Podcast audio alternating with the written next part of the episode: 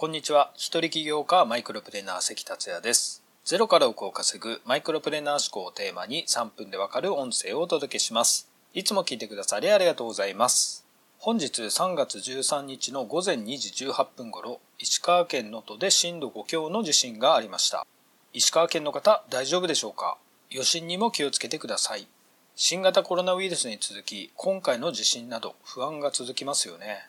東京ディズニーランドと C の休園延長が決まったり、すでに4月のイベントの中止も決まったりと、まだしばらく収束が見えません。リスナーの方にも仕事やプライベートなどかなり支障が出てる方も多いと思います。僕もイベントをオンラインでやることになったりしてまして、あと長女が春から大学進学で京都に行くことが決まってるんですが、入学式と授業開始の延期も昨日決まりました。ただ、まだ正確な日程は2週間後に決めるという連絡でしたね。僕も入学式に合わせて京都に行って、娘の生活環境を整える計画を立ててましたので、また再調整になります。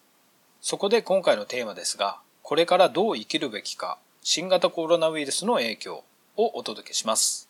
もともと時代の流れが急速で先が見えない時代の中で今回の新型コロナウイルスでもっと先が見えなくなっているという現実に直面しています。なお、感染者数と死者数の増え方でいうと、感染者数についてはいろんな意見がありますが、日本はよくやってると思っています。それよりも現時点では海外のイタリア、イランの感染者数と死者数の増加の激しい勢いがあり、スペイン、フランス、アメリカ、韓国の増加も目を離せないところです。ここからは僕の見解なので、一個人の考え方として聞いてもらえれば幸いです。日本は国内死者数は3月12日現在で17名、うちクルーズ船乗客7名です。感染者数はクルーズ船とチャーター機の乗客を除いて643名です。実際の感染者数は何人なんだという話はありますが、感染しても8割方は軽症だったりすることからも、楽観的な推測ではありますが、日本は早い段階では収束に向かうと考えています。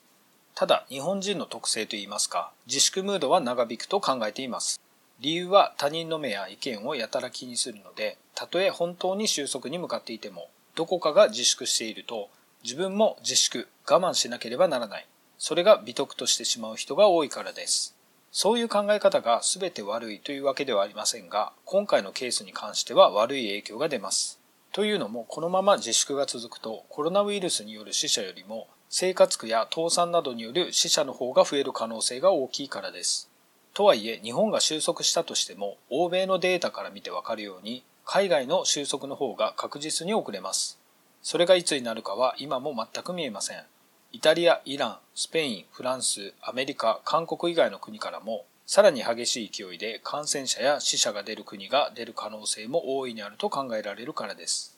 そうなると渡航禁止、入出国の制限が次々と出て世界的な自粛ムードの波が起こり、当然日本経済にも響きます。つまり日本が収束して勢いを出そうとしても厳しい現実が待っているわけです。こうしたことから考察できることは日本人が海外よりも日本国内に目を向ける時代になるということです。IT によってグローバル化がさらに進んでいましたが、それが一旦収まり、日本をどうにかしよう、みんなで頑張ろうという方向に向いていくと予想します。というのも、ただでさえ最近の日本は少子高齢化で人口減少、経済縮小で問題を多く抱えていました。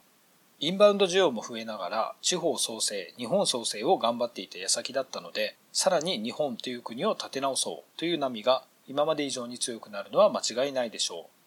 そうなると日本のこれからを真剣に考える人が増えます。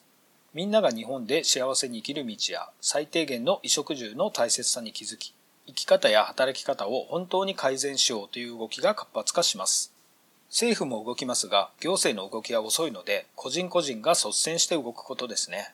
なお、ビジネスの成功をどこに求めるのか、それはその次のフェーズになります。まずは僕らが自分らしく生きようとする強い信念を持って突き進むことが大切です。今年最初に浮かんだアイデアが地方創生、日本創生になるものでした。僕はそれを実践していきます。ぜひあなたも自分に何ができるのか考えてみてください。もう決まっている方はぜひ実践していただきたいと思います。以上になります。今回も最後まで聞いていただきありがとうございました。それではまた明日お会いしましょう。